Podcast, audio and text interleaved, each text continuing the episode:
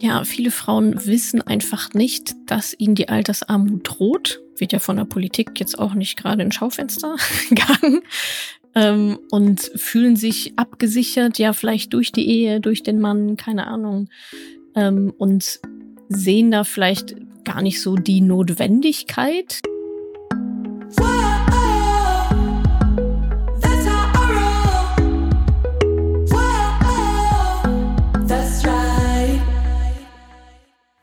Salut, ihr Money Pennies und herzlich willkommen zu einer neuen Podcast-Folge. Dieses Mal war ich zu Gast beim Podcast Money Money mit niemand Geringerem als Steven Gätchen. Kennt ihr bestimmt alle noch. Euch erwartet ein ziemlich cooles Interview, naturgemäß, ja, mit dem Moderator-Interviewer. Das kann ich euch auf jeden Fall schon mal versprechen. In dieser Folge erfahrt ihr also, was mir persönlich Geld bedeutet, wie ich mein allererstes Geld verdient habe damals und ob ich in Krypto investiere. Außerdem verrate ich euch, ob ich lieber den Lottogewinn oder die Sofortrente nehmen würde, was ich mit einer Million Euro machen würde und was ich von der Riester-Rente an sich halte. Außerdem erzähle ich euch noch, wie viel Gehalt ich mir selber auszahle und warum manche Angestellte bei Madame Money Penny mehr verdienen als ich. Ganz viel Spaß dabei bei dieser richtig tollen Folge. Hat mir sehr viel Spaß gemacht, mit Steven zu quatschen und ich hoffe euch jetzt auch genauso viel Spaß beim Zuhören. Risikohinweis. Die Inhalte dieses Podcasts dienen ausschließlich zur allgemeinen Information und sind zum einen ohne Gewähr und zum anderen keine Empfehlung zum Kauf oder Verkauf bestimmter Finanzinstrumente. Es handelt sich hier nicht um Anlageberatung. Ihr entscheidet selber, was ihr macht.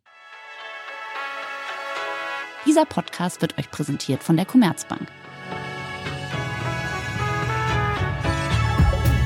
Moin Moin und herzlich willkommen zu einer neuen Folge von Money Money. Heute mit einer Special-Folge, denn Expertin und Gast sind eine Person und zwar eine sehr bekannte. Sie ist Gründerin und Geschäftsführerin der Finanzmarke Madame Moneypenny, Natascha Wegelin.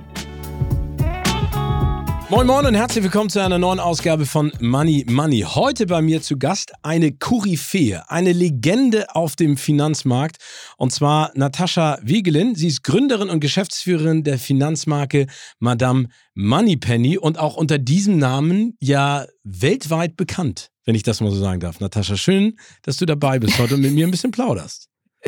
Ja, danke für die Einladung. Was für ein Intro. No pressure, ne? No, no pressure, aber sehr, aber echt toll. Ich freue mich wirklich richtig, weil ich viel gehört habe und einfach auch weiß, dass du dich mit dieser Materie, über die wir heute sprechen wollen, ja auch bestens auskennt. Aber wir starten mhm. vielleicht einfach mal mit der alles äh, umfassenden Frage: Was bedeutet dir Geld?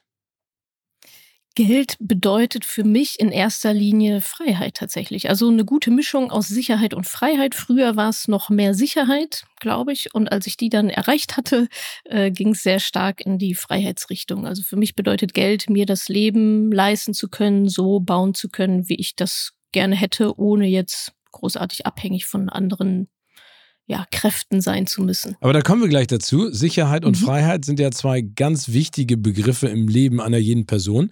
Ab wann ist man denn reich, deiner Ansicht nach? Oh ja, das ist, äh, finde ich, eine sehr individuelle Frage. Also reich, finde ich, hat dann was mit Freiheit zu tun. Für mich ganz persönlich. Es gibt ja auch diesen schönen Begriff finanzielle Freiheit. Sprich, wenn ich ja so viel Geld habe, ähm, vielleicht sogar auch ohne arbeiten zu müssen, das ist dann natürlich das Nonplusultra, dass ich davon leben kann und mir dementsprechend meine Zeit so frei einteilen kann, dass ich nicht unbedingt arbeiten muss, ähm, und genug Geld für alles habe, was ich mir so vorstelle im Leben. Das ist für manche dann ein Eigenheim, das ist für manche dreimal im Jahr nach Thailand, keine Ahnung. Und für manche ist es einfach nur, hey, äh, pff, vier Stunden anstatt acht Stunden arbeiten und äh, den Rest der Zeit mit meiner Family verbringen. Also das finde ich sehr, sehr individuell ähm, aber auch sehr schön, sich da Gedanken drüber zu machen, finde ich. Nee, wichtig auch, ne? Also zu mhm. reflektieren, nach vorne zu schauen. Und ich finde es so spannend, weil du es gerade gesagt hast, es ist auch eine Evolution des Begriffes Freiheit individuell. Mhm. Ne? Also das, äh, früher war das, äh, ich weiß noch, die ersten Urlaube, die man gemacht hat für 200 Mark. Ja, so alt ist der Gätchen schon mit meinen Jungs äh, irgendwie an die französische Atlantikküste für zwei Wochen Ravioli aus der Dose essen. Und jetzt kann man das sich gar nicht mehr vorstellen. Jetzt könnte mein Körper aber auch gar nicht mehr auf so einer komischen Isomatte liegen, irgendwo am Strand. Das genau, will man das Nein, noch? will man genau. nicht mehr. Ist das noch die Definition von Freiheit jetzt? Vielleicht auch doch, ne? Ja, ähm, vielleicht zurück. Also, zurück dazu. Ja. Ja, genau, genau das. Weißt du noch, womit du dein allererstes Geld verdient hast? Also ich spreche jetzt davon, was war dein erster Job? Oh, ja, uh, äh, da muss ich mal kurz überlegen. Ich weiß noch, ich habe mal versucht, damals auf dem Schulhof ähm, selbstgebrannte CDs zu verkaufen. das hat aber so mäßig gut geklappt. Okay, aber was da heißt selbstgebrannte? Deiner Musik oder oder anderer Musik? Also genau, was anderer Musik. Ich habe mir einen CD-Brenner gewünscht, damals ja riesengroßes Ding, CD-Brenner gewünscht zu Weihnachten, habe das auch bekommen und habe mir dann bin dann in so einen Musikverleih gefahren, habe mir da dann CDs ausgesucht, die dann quasi in den Computer gesteckt und meine eigene Bravo-Hits sozusagen produziert und äh, wollte die dann auf dem Schulhof verkaufen und ja, die Leute waren so, ich habe doch Bravo-Hits. Warum soll ich jetzt, warum soll ich jetzt Natascha-Hits haben? ja, also ist nicht so, ist nicht so super gut angekommen. Vielleicht habe ich damit auch eine Mark 50 verdient, weiß ich nicht so genau. Aber es war ein Versuch wert. Ich, ich kann kurz aus dem ja. und unternehmerisch auch irgendwie direkt schon so. Du, wir, wir haben damals, kann ich kurz aus dem Nähkästchen plaudern, einen Partykeller bei meinen Eltern im Keller aufgemacht. Das war in der fünften Klasse und schlau wie wir waren, mein Freund Benedikt und ich haben Jahrestickets verkauft. Uh. Jahrestickets für einen uh. Club für Fünftklässler. Wir haben auch nur einmal die Party gemacht, weil eine Mutter sich beschwert hat, wir würden Gin Tonic verkaufen. Dabei war es Ginger Ale und dann war das Ding relativ schnell zu Ende und mussten wir das Geld wieder zurückgeben. Aber auch das, wir, wir haben es versucht zumindest. Ja, genau. Was hast du dir von deinem ersten wirklichen Gehalt oder Geld gekauft, dass du, also hast du dir damit einen Wunsch erfüllt oder hast du es investiert in etwas anderes? Ähm, also ich weiß noch mein erstes Taschengeld damals, da habe ich mir eine CD von gekauft. Damals gab es ja noch Maxi-CDs für fünf Mark oder was die gekostet haben. Ähm, und von meinem ersten richtigen eigenen selbstverdienten Geld, ähm, ich habe immer schon viel gespart tatsächlich. Also ich war nie so, ich war eher so die Sammelnde und nicht so Gönnung und Genießen. Ich habe als Kind ähm, früher auf eine auf eine bestimmte Cappy vom BVB gespart. Das war so mein großes, das war so mein großes Ding. Und die hast du noch? Äh, nee, die habe ich mir nie gekauft. Ach so, oh. Traurige Geschichte. Wie, also du hast es gespart, ich mein aber nicht Taschengeld gespart, ja. genau. Und dann war die einfach viel zu groß. Und oh ähm, oh nein. Genau, der hat die einfach gar nicht gepasst. Und die hat 40 Mark damals gekostet. Also lange, lange, lange sparen. Äh, ja, das war so ein bisschen der Fail dann. Anscheinend ein Trauma, weil ich kann mich immer noch dran erinnern. Und von meinem, also als ich dann wirklich selber Geld verdient habe, ich glaube, da habe ich viel in Klamotten gesteckt und Urlaube. Also jetzt nichts Besonderes. Okay, also die, die Freiheit sozusagen gegönnt, die auszusuchen, was du in der Sekunde gerade wünschst und ja, haben möchtest. Genau. Ja. Jetzt beschäftigt dich das Thema Finanzen ja beruflich seit einiger Zeit und äh, mhm. du gibst sozusagen dein Wissen weiter, hast auch ein Buch geschrieben und bist vor allen Dingen ähm, auf dem, sag ich mal, Gebiet finanzielle Unabhängigkeit für Frauen unterwegs und berätst mhm. auch Frauen. Kommen wir jetzt vielleicht auch mal zu deinen Berührungspunkten und vor allen Dingen, du hast ja eben gerade gesagt, du warst eher eine Sammlerin als jemand, der sich viele Wünsche ähm, äh, gegönnt hat. Du besitzt, soweit ich weiß, kein Auto und zahlst dir selbst aus deinem eigenen Unternehmen nur ein, in Anführungszeichen, nur ein Gehalt von 60.000 Euro pro Jahr aus. Und du sagst, mhm. dass das für ein gutes Leben auf jeden Fall reicht. Warum 60.000 Euro und warum dieser Schritt? Ist es eine Art von Selbstreglementierung, um den Rest anzusparen? Oder sagst du einfach, ich will gar nicht in diesen Konsum reinfallen, sondern das reicht mir, weil ich ganz genau weiß, was ich brauche? Ja, also mein Ansatz war eigentlich immer, ich zahle mir das an Gehalt aus, was ich brauche. So, und da weiß ich, mit 60.000 Euro komme ich ganz gut hin. Ich meine, ich lebe hier in Berlin, wohne zur Miete, genau, habe kein Auto. Nun muss man natürlich auch sagen, wenn man eine eigene Firma hat, kann man natürlich auch wunderschön gewisse Ausgaben in die Firma dann reindrücken. Sowas wie Arbeitslaptop und so weiter. Also da entfallen ja schon auch, ich sag mal, viele Ausgaben, die man als Angestellte jetzt so hat, wenn man das nicht äh, über die Firma abwickeln kann. Und ja, das war aber eigentlich immer mein Ansatz, dass ich dachte, also ich habe auch meine Sparrate, also von den 60.000 Euro geht auch nochmal gut was weg in meine ja, private Vorsorge dann auch, in meine ETFs und so weiter. Und ich komme damit wunderbar hin.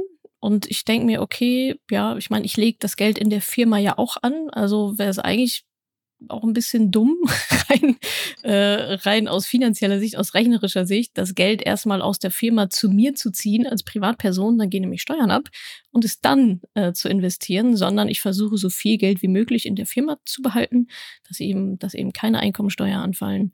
Und ja, dann investiere ich es in der Firma und da habe ich es ja dann auch, falls mal, keine Ahnung, ich habe auch so eine Art Business-Notgroschen natürlich. Ja, und sehe eigentlich gar nicht so den Sinn da haben jetzt ordentlich viel mehr, Geld, also jetzt aktuell, ne? Also lass uns in zwei, drei Jahren nochmal sprechen. Vielleicht bin ich dann in einer anderen Lebensphase und sage, oh, jetzt äh, habe ich doch Bock auf das dicke Haus, brauche mehr Platz. Aber ja, aktuell reicht mir das komplett. Und äh, ja, es gibt auch Angestellte bei mir in der Firma, die mehr verdienen, aber das ist für dich auch ja, völlig okay. Total. Äh, jetzt, ich würde es jetzt nicht unbedingt Luxus nennen, aber äh, verfällst du denn auch manchmal der Versuchung und gönnst dir Dinge außerhalb dieser Parameter, die du dir gesteckt hast? Und wenn ja, welche? Ähm, ja, schon. Also wie gesagt, ich gucke halt, was ich brauche und wenn ich halt Bock habe, in eine größere Wohnung zu ziehen, dann passe ich halt mein Gehalt an, weil dann brauche ich halt mehr Geld für Miete. Na, also ich gucke jetzt nicht, okay, ich habe jetzt nur die 60.000 Euro, damit muss ich jetzt auskommen. Also so hart mache ich es jetzt nicht, sondern für mich ist das so ein Prozess und ein fließendes System und genau den Luxus habe ich dann auch zu sagen, was brauche ich 80 oder 100. Ähm, das kann ich dann auch machen und in diesen, ich sag mal, genießenden Gönnungsstatus ähm, versuche ich auch immer mehr reinzukommen, weil ich finde, das gehört auch mit dazu. Also ich habe jetzt auch sehr lange, sehr viel und hart gearbeitet, so für das, was ich mir aufgebaut habe. Von daher, ähm, ja, ich verreise jetzt auch anders. Ja, ich gönne mir zwischendurch mal erste Klasse oder auch mal das schickere Hotel mit mehr Blick als jetzt, keine Ahnung, in so ein, so ein Hinterhofenhotel.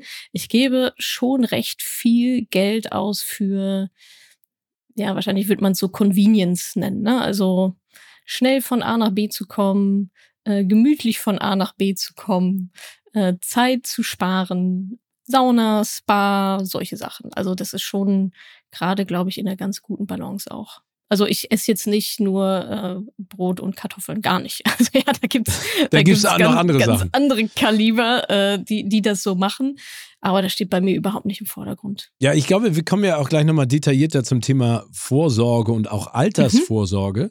Aber trotzdem, finde ich, hast du da ja gerade was Treffendes gesagt. Ich glaube, man muss perspektivisch immer darauf achten, dass man etwas zurücklegt und hat.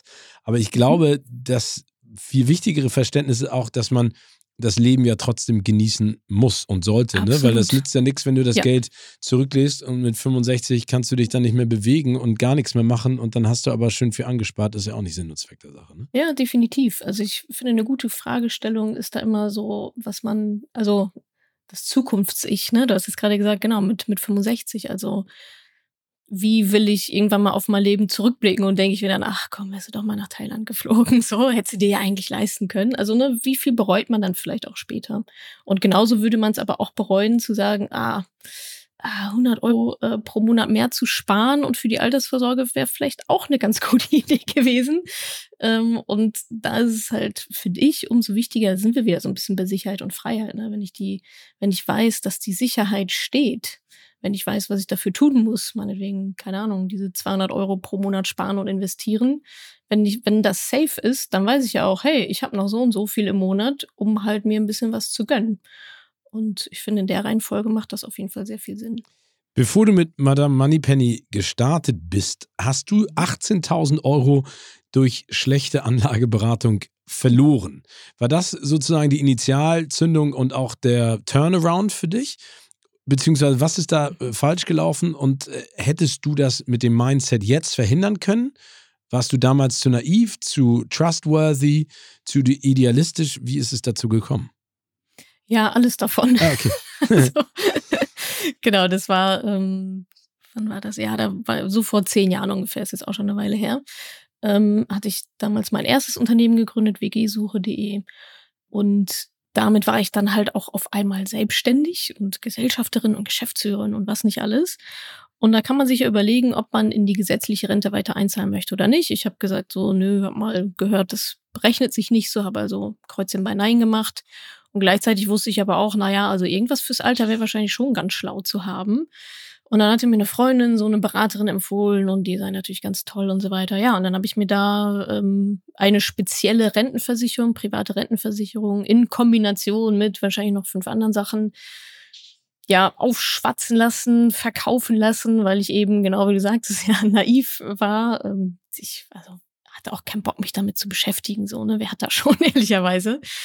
Und ja, habe dann da dieses Ding unterschrieben. Das lief dann auch jahrelang, bestimmt drei Jahre oder so.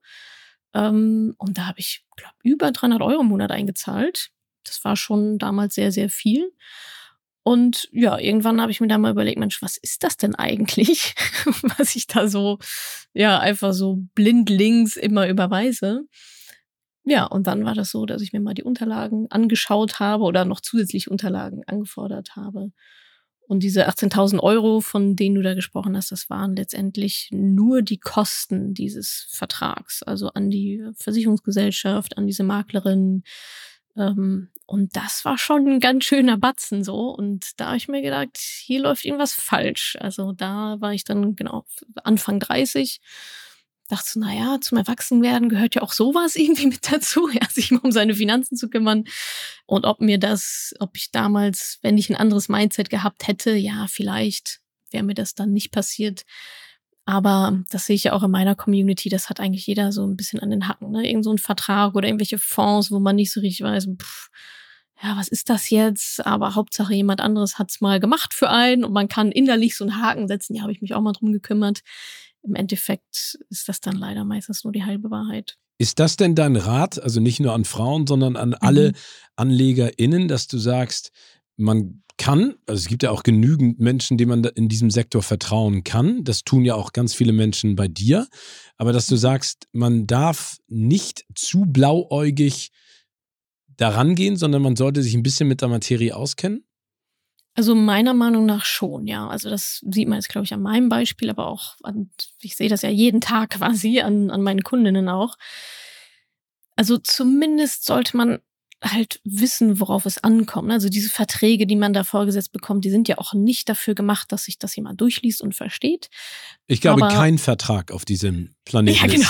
Also wenn du dir mal einen Vertrag, Vertrag anguckst, es gibt keinen Vertrag. Also ja, und, und das Interessante ist, wenn du einen Vertrag bekommst, der nur auf einer Seite äh, verfasst wurde, wirst du dir auch stutzig, weil du sagst, aber die genau. anderen sind doch alle 10 oder 20. Wo sind die anderen 99? Ja, genau. genau, ja. Wo ist das Kleingedruckte?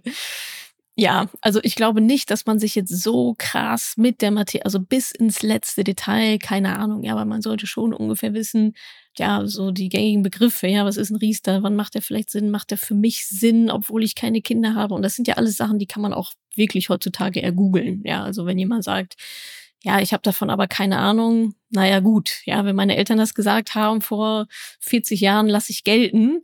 Ähm, aber heutzutage sind ja die Informationen alle vorhanden und ich finde, das ist auch, hatte ich gerade angedeutet, ne, ein Stück weit gehört für mich zum Erwachsenwerden dazu, zum Erwachsensein dazu, Verantwortung eben auch für diesen Lebensbereich Finanzen zu übernehmen. Und ich sollte ja zumindest mal wissen in so einem Gespräch, wenn ich da da sitze, erstens, wie verdient diese Person, die mir da gegenüber sitzt, eigentlich ihr Geld? Ja, diese, ja, ist ja alles kostenlos, sagen die. Ja, okay, ist ein bisschen komisch, weil wovon leben die denn? Genau. Dann?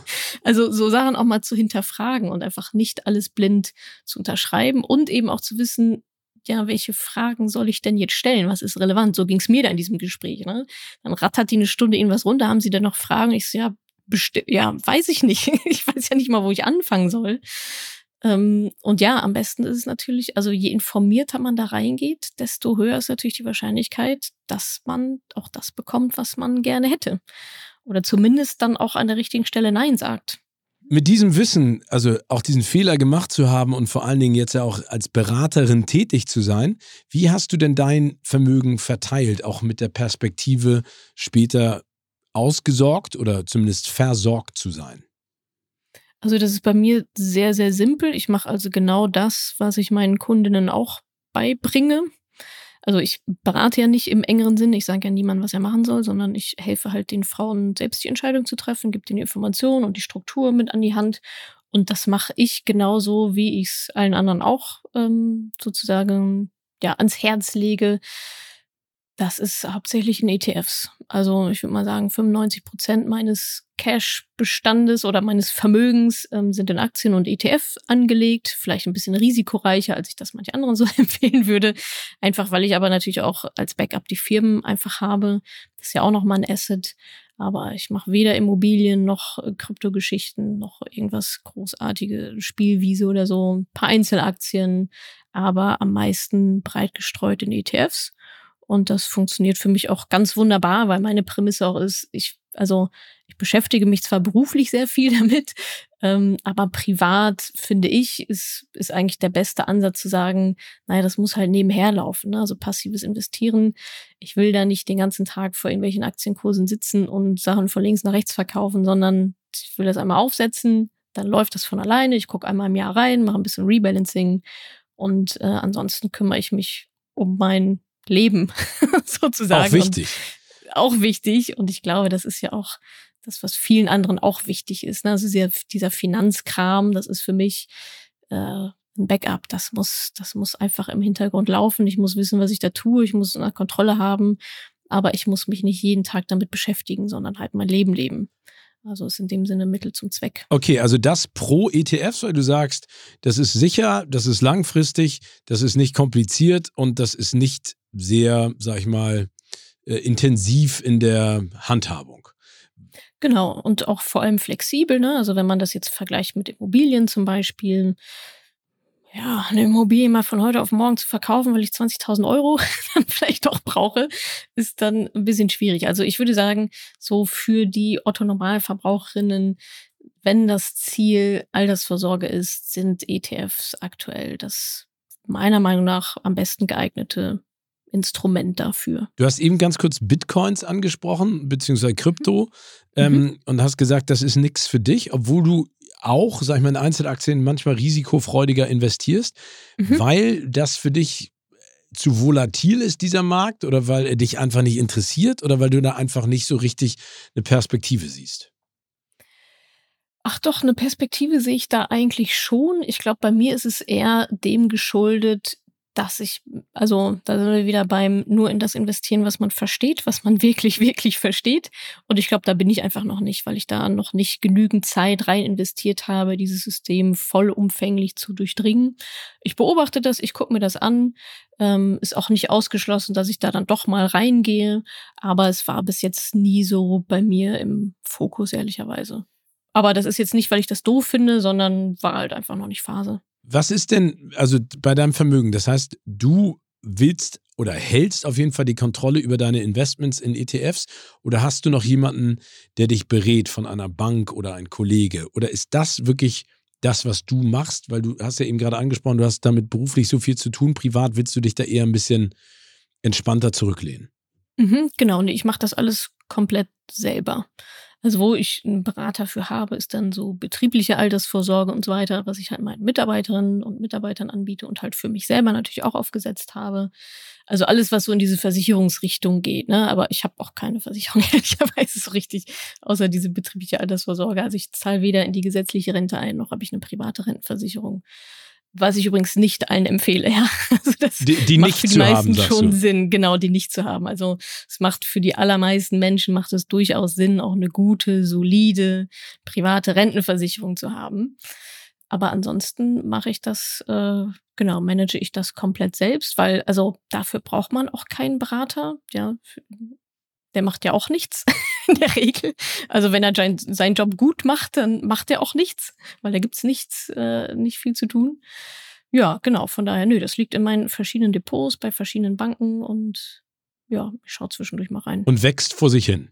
Wie man das wächst vor sich hin. Ähm, mal mehr, genau. nochmal? mal mehr, mal weniger, aber ten grundsätzliche Tendenz natürlich äh, steigend, ja. Nochmal wichtig bei den ETFs, vielleicht auch für alle ZuhörerInnen, dass du das jetzt vielleicht auch nochmal sagst. Also ETFs sind insofern sicher, weil sie, sag ich mal, zwar auch schwanken, aber perspektivisch sicherer sind. Also deswegen investierst du in ETFs. Weil du hast ja eben auch gesagt, es gibt Einzelaktien, aber da ist ja auch immer viel Emotionalität dabei. Oder gehst du da komplett pragmatisch? Genau, rein? ja. Und also einmal Emotionalität sicherlich, ja, vielleicht auch. Ähm, vor allem geht es da aber eher um die Risikostreuung auch. Ne? Es ist ja schon ein Unterschied, ob ich 50.000 Euro in Tesla-Aktien oder Facebook oder Lufthansa oder was auch immer ähm, investiere, also quasi in ein einziges Unternehmen, also alles auf ein Pferd setze, oder ob ich sage, ich splitte das in 2000 Unternehmen, was man mit einer Kombination von ETFs oder vielleicht sogar auch 3000, 4000 Unternehmen, was man mit einer Kombination aus ETFs ganz gut abbilden kann. Das heißt, man muss eben nicht 3000 einzelne Aktien von einzelnen Unternehmen kaufen, sondern zwei ETFs und da sind die halt schon drin. Also es gibt natürlich immer Argumente für beides, ist auch die Frage nach dem Ziel der ganzen Geschichte. Ja, also ich meine, mit ETFs macht man dann vielleicht so breit gestreut, je nachdem mit welchem Risiko, irgendwas um die sechs bis, sagen wir mal, neun Prozent ähm, pro Jahr. Und wenn sich natürlich mit einer Einzelaktie richtig, richtig, wenn die richtig fliegt, mache ich vielleicht auch mal 100 Prozent oder so. Ähm, aber auf der anderen Seite ist das Risiko mit Einzelgeschichten natürlich auch sehr, sehr viel höher, ähm, dass es dann doch leider alles anders kommt. Ich meine, es ist ja auch eine gewisse ja, Wette auf die Zukunft. Ne? Also wie sehr glaube ich auch an dieses Unternehmen und trotzdem kann man es halt de facto nicht beeinflussen. Ähm, und dann sage ich persönlich, na ja, also alles, was nicht Spielgeld ist, was nicht so schlimm ist, wenn ich es verliere, was ich nicht zum Leben brauche, stecke ich lieber in breit gestreute Anlageprodukte wie zum Beispiel ETFs. Weil wenn da mal von 2000 Unternehmen eins die Bi gemacht oder meinetwegen auch mal eine ganze Branche, wie zum Beispiel gerade die Tech-Branche, dann äh, juckt mich das weniger, als wenn mein ganzes Geld da drin hängt, ne? Äh, da genau drin hängt, weil dann wird es nicht mehr ausgeglichen. Also bei ETFs geht es hauptsächlich um ja, die Risikostreuung. Kommen wir mal zu Madame Moneypenny und vor allen mhm. Dingen dem Thema Frauen und Finanzen. Also das heißt, mit Madame Moneypenny unterstützt du äh, viele Frauen beim Thema Finanzen und bietest denen ja durch die Podcasts, die du hast und auch durch Mentoring die Möglichkeit, sich da ein bisschen gefestigter und wohler zu führen und vor allen Dingen für finanzielle Unabhängigkeit zu sorgen. Wie siehst du das Thema? Ist da für dich auf diesem Markt eine klare Entwicklung zum Positiven erkennbar? Oder siehst du da einfach noch extrem viel Handlungsbedarf? Und vor allen Dingen, was sollte sich ändern? Ja, beides, ne? Also ich sehe schon in den letzten Jahren gerade auch durch ja nochmal den Aufschwung sozialer Medien und so weiter. Es gibt diesen tollen Begriff Finfluencer, also quasi Financial Influencer, ähm, da man sich jetzt auch schon einige. Das heißt, da passiert sehr, sehr viel an Aufklärungsarbeit gerade. Und das finde ich einfach unheimlich wichtig, weil viele Frauen wissen gar nicht, dass sie ein Problem haben. Ja, also 90 Prozent meiner Arbeit auf Instagram und Podcast und YouTube ist halt so, hey, wusstest du eigentlich, dass du ein riesengroßes Problem hast, äh, das es zu lösen gilt? Und Aber woran liegt das? Also, Entschuldige, wenn ich dich da unterbreche. Ja. Liegt es daran, weil viele Frauen sagen, Finanzen interessieren mich nicht oder darum kümmert sich mein Mann und der hat gesagt, ich bin abgesichert, jetzt mal ganz banal gesprochen? Mhm. Oder ist es, mhm. ist das durch das Bankensystem, durch die Börse, also ich meine, wenn man sich die Börse anguckt oder, oder die meisten Banken vor 20 Jahren, hast du nur Männer gesehen? Ist das mhm. das Problem? Ja, wahrscheinlich eine Kombination. Also ja, viele Frauen wissen einfach nicht, dass ihnen die Altersarmut droht. Wird ja von der Politik jetzt auch nicht gerade ins Schaufenster gegangen. Ähm, und fühlen sich abgesichert, ja, vielleicht durch die Ehe, durch den Mann, keine Ahnung. Ähm, und sehen da vielleicht gar nicht so die Notwendigkeit. Das ist so der erste Trugschluss. Und der zweite ist dann aber auch, das zweite Problem ist aber auch, wenn sie es dann checken, so, oh Mist, dann muss ich ja auch was dagegen tun, idealerweise. Und da geht dann die nächste Klappe runter, so, boah, dieses ganze Finanzkram kann ich eh nicht. Äh, wem kann ich das abgeben? Also vielleicht auch so ein bisschen mangelndes Selbstvertrauen bei vielen leider, die sich das nicht zutrauen. Ja, Finanzkram ist doch eigentlich Männersache und hier mein Sparkassenberater. Ich weiß eh nicht, wovon der redet. Ähm, genau, und dann vielleicht auch in Kombination mit Männern, ja, ach komm, ich mach das, weil die vielleicht auch denken, es wäre ein Männerthema gepaart mit ja fehlenden Angeboten, auch Sozialisierung. Ja, Mann ist für Arbeit und Finanzen zuständig und Frau für äh, Kindererziehung und Haushalt und so weiter. Das ist ja auch leider immer noch viel im Unterbewusstsein auch drin, diese, diese Rollenkonstrukte. Und das alles führt dann dazu, ja, über äh, Heirat und Teilzeit und Kinder, Teilzeitfalle schnappt zu, Frauen verdienen weniger, Gender Pay Gap und so weiter, also die ganzen Gaps, die ja jeder von uns ähm, mittlerweile kennt, münden dann eben in diese Gender Pension Gap und sorgen dafür, dass Frauen 60 Prozent weniger Rente als Männer bekommen. So. Eigentlich unfassbar, und wenn du das so klar ist, sagst. Ja. Wie versuchst du das denn auch? Also ist es etwas, du hast gerade gesagt, mit Wissen zu tun hat. Wie versuchst du dieses Mindset ähm, auch zu ändern? Ja, also ich versuche da schon ähm, durch einfach sehr, sehr viel Ehrlichkeit, ja, also diese harte Wahrheiten, die eigentlich keiner so richtig hören will, die müssen aber trotzdem rein in den Kopf. Ja? Also bei mir ist wenig irgendwie rumgeschmusen und ach ja, überlegst du doch noch bis morgen, sondern so Attacke, jetzt mal hier. Butter bei den Fische, äh, wie wir sagen. Butter bei den Fische und Ärmel hochkrempeln und nicht noch zehn Ausreden, sondern der beste Zeitpunkt war gestern. So. Der zweitbeste ist heute. Morgen ist keine Option. Weil genauso ist es auch. Also dieser Zeitdruck, ähm, der ist, äh, der wächst enorm. Es ist ein enormer Unterschied, ob ich mit 20 Jahren anfange, mich um dieses Thema ja. zu kümmern und mit 200 Euro pro Monat da durchsegeln kann, dann bis zur Rente, die zu sparen monatlich. Oder ob ich mit 40 anfange, dann reichen die 200 Euro nicht, sondern dann sind es vielleicht 1,5 oder 2000, die ich eigentlich sparen und investieren müsste. Und das klappt bei den allermeisten ja schon gar nicht mehr. Ja. Also jedes Jahr, was da halt flöten geht, ist halt am Ende existenzbedrohend. Und dann kommen noch so Geschichten mit dazu, dass die Frauen ihre Renteninformationen bekommen, wo drauf steht 1500 Euro. Die denken, ja, das ist ja easy, da komme ich ja mit, komme ich ja mit, kann ich ja gut mit leben. Ja, da steht halt nur nicht drauf, dass da ähm, so Sachen wie Inflation und Steuern überhaupt nicht mit drin sind. Und dann wären aus 1500 Euro de facto 400. ja, und dann versuchen wir mit 400 Euro zu überleben. Das ist ja, also da sind wir aber wieder bei dem, bei dem Wissen, das muss man halt wissen, schon alleine, wie man so eine Renteninformation liest, äh, dass da nicht die Wahrheit drin steht oder nur die halbe Wahrheit. Ähm, ja, und mein, mein Bestreben ist natürlich schon so ein bisschen dafür zu sorgen, dass diese Wahrheiten auch ans Licht kommen und schon auch so ein bisschen das Gefühl so, oh shit, ja, mir geht der Arsch auf Grundeis, weil genau so ist es ähm, und dass die Frauen dann so schnell wie möglich ins Handeln kommen. Und eben, wie gesagt, mein Ansatz ist ja auch, ich berate nicht, ich sage niemandem, was, was sie tun soll, sondern guck mal, das sind die Schritte, die darfst du jetzt gehen, die und die Entscheidungen darfst du an der und der Stelle fällen, weil es mir halt auch wichtig ist, ähm, dass sie das Handwerkszeug an die Hand bekommen und nicht in zehn Jahren wieder bei dem Berater auf der Matte stehen und sagen, äh, Entschuldigung, jetzt habe ich zwei Kinder, was soll ich denn jetzt machen? Äh, oder ich habe hier ein Erbe, was soll ich denn damit tun? Ähm, sondern die so vorbereiten, dass sie ihre Finanzplanung auch jederzeit wieder anpassen können, weil das ist ja dann auch Teil des Prozesses und Teil des Lebens, ähm, auf gewisse Lebensereignisse vernünftig und vor allem souverän, eigenbestimmt reagieren zu können. Was sind denn jetzt auch deine wichtigsten Learnings aus Geldanlagen, die du sozusagen grundlegend deinen Kundinnen auch gibst? Ja, also das erste ist, ähm, hatten wir schon drüber gesprochen, nichts investieren, was man, was man nicht versteht. Das ist, glaube ich, so das oberste Gebot, weil dann ist automatisch vorausgesetzt, ich muss mich damit beschäftigen und ich muss mir dieses Wissen aneignen. Ähm, dann hatte ich auch schon angedeutet, mal zu hinterfragen, wem nützt es? Ja, also wem nützt es jetzt was, wenn ich jetzt diese Rentenversicherung hier abschließe? Wer hat da jetzt alles was davon? Einfach um so ein paar die Interessensgebiete abzuchecken der Person, mit dem ich, mit der ich da gerade rede. Dann breit diversifizieren. Ja, also nicht alles in einen nicht alle Eier in einen Korb legen, wie es so schön heißt, breit diversifizieren, das Risiko vernünftig bestimmen. Da passieren auch immer so viele Fehler, dass die Menschen deutlich zu viel Risiko eingehen oder manchmal auch zu wenig und es dann auch nicht rauskommt am Ende.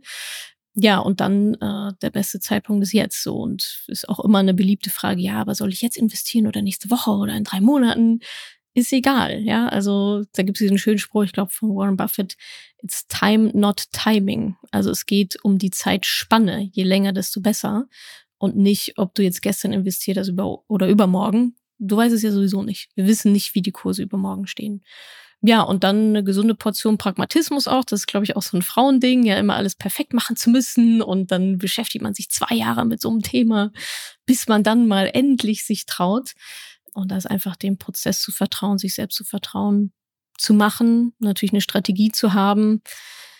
Äh, aktuell landen immer mehr Frauen bei mir im Coaching, die sagen, ja, ich habe vor zwei Jahren da mal in irgendwas investiert, auch ETFs und so, habe ich mal gehört, aber ich weiß gar nicht, was das ist. Und jetzt sind die Kurse gefallen. Also das ist natürlich auch nicht zu empfehlen. Also du merkst, am Ende kommt es immer darauf, immer wieder darauf zurück, äh, sich das Wissen anzueignen selber zu wissen, was man tut. Und dann ist man ja auch sehr flexibel. Wie schaust du denn auf den Investmentmarkt? Also merkt man, dass da eine Menge passiert oder findest du es gerade auch extrem kompliziert für jemanden, der da einsteigen möchte?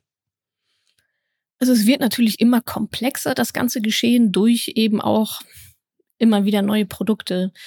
Ähm, aber ich vergleiche es immer ganz gerne mit einem Autokauf. Ja, also wenn ich weiß, ich wohne hier in Berlin in der Großstadt und ich möchte einen Kleinwagen haben, dann äh, gehe ich zum Kleinwagenhändler und aber nicht, ähm, ich brauche mir keine Jeeps angucken oder Minivans. Oder Lamborghinis. Also, genau, ja, also ich weiß ja eigentlich schon, oder zumindest ist das der erste Schritt, ne, mir zu überlegen, was ist denn jetzt eigentlich mein Ziel, wo soll es denn hingehen? Und dann, wenn wir jetzt bei Altersvorsorge bleiben, und dann ist halt ETFs meiner Meinung nach so das, das Standardprodukt, Standardstrategie, dann brauche ich mich nicht mit Hebelzertifikaten beschäftigen. Dann brauche ich mich auch nicht mit Krypto erstmal beschäftigen. Das fällt dann automatisch schon raus. Aber am Anfang ist es natürlich so ein riesiger Dschungel. Deswegen empfehle ich eigentlich auch gar nicht so sehr, irgendwelche Finanznachrichten am Anfang sich reinzuziehen auf irgendwelchen Finanzseiten, wo nämlich genau mit diesen Begriffen um sich geworfen wird. Weil dann passiert nämlich genau wieder das. Klappe zu, boah, ey, Jetzt war ich fünf Minuten auf dieser Seite, habe 200 Begriffe gehört, die ich nicht einordnen kann, lasse ich doch lieber bleiben. Also da eher so ein bisschen selektive Wahrnehmung ähm, walten zu lassen und vorher schon zu schauen, über was muss ich mich jetzt eigentlich informieren und was kann ich ganz getrost auch einfach weglassen. Also halten wir nochmal fest. Du sagst, man soll auf jeden Fall da sein Glück oder besser gesagt seine Finanzen in die eigene Hand nehmen. Dann ETFs sind insofern gut, weil man es breit streuen kann. Das Risiko ist nicht allzu hoch.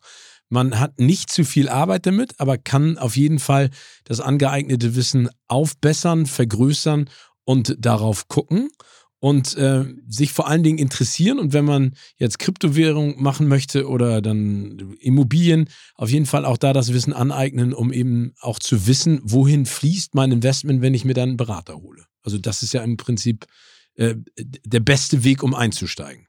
Ja, genau. Also meiner Meinung nach kann man den Berater, wie gesagt, auch ganz weglassen, außer für Versicherungen. Ja, das, da würde ich dann aber empfehlen, zu einer sogenannten Honorarberatung zu gehen. Es gibt quasi zwei, ja, ich sag mal, Typen von Beratungen. Einmal die Provisionsberatungen, die kennen wir alle.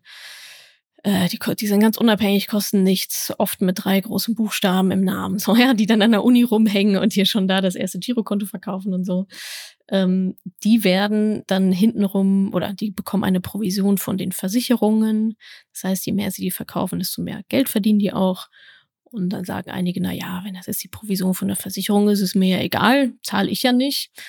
Naja, kurz mal weiter als von der Wand bis zur Tapete gedacht. Ja, woher bekommt denn die Versicherung dann das Geld? Das kommt natürlich von mir. Das, also das waren meine typischen 18.000 Euro. Ich habe Geld an die Versicherung überwiesen. Die geben es dann natürlich an diese Beraterin weiter. An diesem, eigentlich sind das Makler, an diese Maklerin weiter. Und das ist einfach sehr intransparent, Interessenskonflikt. Die wollen dir einfach nur Vertrag nach Vertrag unterjubeln ähm, haben da natürlich auch gewisse gesetzliche Auflagen und so weiter. Aber ja, gibt sicherlich auch sehr gute Beraterinnen unter äh, in, die, in, diesem Feld. Und dann gibt's aber noch die Honorarberatung. Ähm, sehr transparent, da gehe ich hin und sage, hier, ich habe hier diesen Riester-Vertrag, keine Ahnung, könnt ihr euch den mal bitte anschauen. Dann sagen die, jo, kostet 500 Euro. Dann sagst du, alles klar, schick mir die Rechnung, überweis 500 Euro.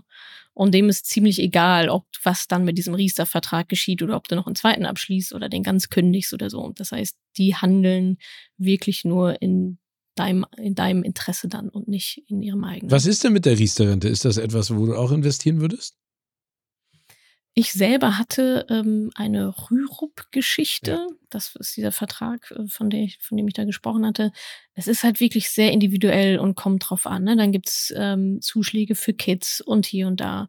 Ähm, also so eine Rieser-Geschichte kann durchaus Sinn machen, ja, wenn das, wenn das gut gestrickt ist. Aber auch da ist es wieder sehr individuell. Und da ist zum Beispiel schon der Unterschied, ob es ein Vertrag ist von einer Provisionsberatung mit entsprechenden Gebühren drin oder ich kann den gleichen Vertrag auch bei einem Honorarberater abschließen ohne diese Gebühren da drin. Okay. Das ist schon mal so ein kleiner Hint. Also wer so einen Riester-Vertrag rumliegen hat und sich jetzt denkt, ah, irgendwie äh, habe ich da in Anführungsstrichen gar nichts für bezahlt, dann ist die Wahrscheinlichkeit sehr hoch, ähm, dass da hintenrum einige Gebühren anfallen, höchstwahrscheinlich schon angefallen sind. Die zahlt man in der Regel in den ersten Jahren dann direkt ab. Ähm, also, aber da kann man dann schon nochmal reinluken, was für eine Art des Vertrages das dann ist und ob das vielleicht Sinn macht, Also, das nochmal auszuwechseln. also Wissen ist Macht in diesem Fall. Und ganz Wissen wichtig auch, dass man, dass man sich das Und? aneignet. Ja? Genau, ich, ich erweitere den Spruch immer noch ganz gerne. Ja. Auf angewandtes Wissen ist Macht. Aber was auch ganz viele machen ist, die lesen dann Bücher und hören meinen Podcast und dies und das. Aber alleine von dem Wissen an sich baue ich ja auch noch kein Vermögen auf. Das stimmt. Sondern ich muss dann halt schon auch die Hausaufgaben machen. Ja, ich muss dann schon machen, was drin steht in dem Buch. Ich muss dann schon machen, was Natascha mir im, im Coaching erzählt. Ähm, also ja, das ist dann sicherlich sozusagen die nächste Hürde, einmal das Wissen anzueignen und zu sagen, ja, finde ich cool, und dann aber auch strukturiert daran zu gehen und es umzusetzen. Ähm, und ja, ich sage immer so schön, allein vom Podcast hören äh, ist auch noch keiner reich geworden. Ja, aber es ist zumindest eine sehr schöne Anleitung. Es ist eine Gebrauchsanleitung wie beim Spiel. Danach muss man trotzdem selber Ja, spielen, weil dann ja, kann man genau. nicht gewinnen. Ne? Genau das, genau das. Ja. Natascha, ich würde dir gerne fünf Ja. Entweder-Oder-Fragen stellen. Das Spiel kennst du bestimmt. Ne? Zwei Begriffe, Mhm. du entscheidest dich für einen und sagst mir warum. Okay. Bargeld oder Kartenzahlung? Kartenzahlung all the way. Ich, also seit Corona habe ich, also ich habe hab de facto kein Bargeld. Weil du es nicht magst oder weil es einfach stört? Ich, also ich, nee, ich, äh, alleine zur Bank zu gehen und Geld abzuheben, ist mir schon zu umständlich. Ich habe alle meine Karten auf dem Handy. Ich habe nicht mal, ich trage nicht mal Karten mit mir rum, sondern das ist alles bei Apple Pay hinterlegt. Einmal biepen. Da muss ich auch dieses eklige Trackpad zum PIN eingeben, nicht, nicht berühren. Das, ähm, ja, zum Thema Convenience. Convenience. Geiz oder Gier? Boah. Das ist ja jetzt Pest oder Pocken, ne? Also Ja. geizig will man nicht sein und gierig will man natürlich auch auf gar keinen Fall sein. Ähm, dann würde ich vielleicht eher noch, ah, nee, jetzt hätte ich gesagt, eher noch zu Geiz tendieren, weil das schadet nicht so anderen Menschen. Aber wenn ich geizig bin, Dann schadest du schon anderen Menschen. dann sch- Kriegen ja nichts genau. Geschenkt, ich die müssen die Rechnung ich selber gierig bezahlen. bin halt auch so, ne? Ja. Patt. Eine Pattsituation. Ein bisschen Geiz, ein bisschen Gier. Der, Ja. schöne, der schöne Mix. Bankräuberin oder Kunstfälscherin? Bankräuberin oder Kunstfälscherin. Äh, ich glaube, Ich glaube, du bist eine Bankräuberin. Du brauchst den Nervenkitzel. Das hört sich ich so an. tendiere auch ein bisschen dazu, Siehste? ja. Also da würde ich zumindest sagen, ja, komm, da geht man wenigstens raus und sagt, komm, das war irgendwie eine geile Aktion. Sehr schön. Jetzt springt das da, da Fluchtauto können wir nicht an. erzählen. Weil Natascha hat gar kein Auto. Kommt nicht weg, muss mit dem Fahrrad fliegen. genau. Auch doof. Na egal. Äh, Lotto gewinnen oder Sofortrente? Ähm, ich würde den Lottogewinn bevorzugen. Weil es einmal Weil- richtig auf die Zwölf ist. Genau, weil es einmal richtig drauf ist. Ähm, und dann, ja, kann ich es natürlich wahrscheinlich selber, also auf einen Schlag selber besser anlegen, als äh, eine Sofortrente irgendwann dann mal zu bekommen. Und dann jetzt auch schon, ja, auf einen Schlag vielleicht ein bisschen was gönnen und dann aus dem Rest das Maximum noch rausholen. Letzte Frage, glaube ich, kenne ich die Antwort schon. Krypto oder Aktien? Ähm, Aktien. Und irgendwann vielleicht mal. Krypto. Ja, genau. Aber meine letzte Frage in diesem wunderschönen Mhm. Gespräch schließt an an die vierte Frage von eben bei Entweder oder. Und zwar, was würdest du mit einer Million Euro machen? Wie würdest du die heute investieren, wenn ich sie dir geben würde? Also wenn ich jetzt eine Million Euro schon bereits versteuert auf, auf dem Konto hätte, würde ich wahrscheinlich mein ganz normales System anwenden. Das besteht aus 10% Spenden, 10% mindestens ähm, in mich selbst investieren, in Coaching, in Bildung, was auch immer. Da kommt man dann mit 100.000 Euro auch ganz gut. Also das habe ich auch so schon mal gemacht, ohne eine Million auf dem Konto zu haben. Ähm, kann man schon ganz gut loswerden in Bildung dann auch. Ja, dann würde ich wahrscheinlich nochmal so 10 Prozent, also neben Spenden einfach noch, ja, weiß ich nicht, verschenken, vielleicht auch in ähm, Startups investieren, finde ich eigentlich auch immer ganz schön, gerade natürlich gerne ähm, von Frauen geführte Startups. Dann würde ich mir wahrscheinlich auch schon eine ziemlich geile Reise gönnen. Wohin? Ja, also richtig schön Luxus, irgendwo, wo es warm ist. Ja, das kann ich verstehen. Irgendwo, wo es warm ist. Vielleicht sogar eine Weltreise, keine Ahnung. Ähm, ja, dann würde ich gucken, dass meine Family auch gut versorgt. Ich meine, eine Million ist jetzt auch nicht so super viel, ne? Ja, und den Rest würde ich dann standardmäßig verprassen. Investieren, genau. Koks und sowas, was man halt so macht. Uiuiui, okay. Nee. nee, aber das, das, das klingt doch gut. Natascha, mhm. das war ja. sehr schön. Vielen herzlichen Dank für auch. deine Zeit und vor allen Dingen auch für den Einblick in die Welt der Finanzen. Und ich kann ja nur jeder Person, die zugehört hat, sagen, wenn ihr Beratung braucht, vor allen Dingen an unsere Hörerinnen, dann wendet euch bitte an Natascha und Madame Moneypenny. Da gibt es auf jeden Fall die richtige Beratung und vor allen Dingen, ich, und das ist das Allerwichtigste, den richtigen Stups. Ne? Also den brauchen, glaube ja, ich, alle. Ja, Arschtritte können wir ganz gut verteilen, ja. Genau, Arschtritt wollte ich nicht sagen, aber du hast jetzt gesagt, den richtigen Arschtritt. Liebe Natascha, bleib gesund und munter, weiterhin viel Erfolg ja, und bis zum nächsten Mal. Vielen, vielen Dank, Steven. Danke dir. Mach's gut. Ciao, ciao. Ich hoffe, ich konnte dir in dieser Podcast-Folge einiges Neues vermitteln und vor allem Lust auf mehr machen. Wenn dem so ist, wenn du dranbleiben möchtest, dann habe ich was für dich, nämlich meinen kostenlosen Newsletter. Dort bekommst du regelmäßig Tipps, Tricks sowie alle Neuigkeiten aus dem Madame Moneypenny Universum, denn News gibt es dort immer zuerst. Also einfach kostenlos anmelden auf www.madamemoneypenny.de slash newsletter und dann bekommst du schon ganz bald Post von mir.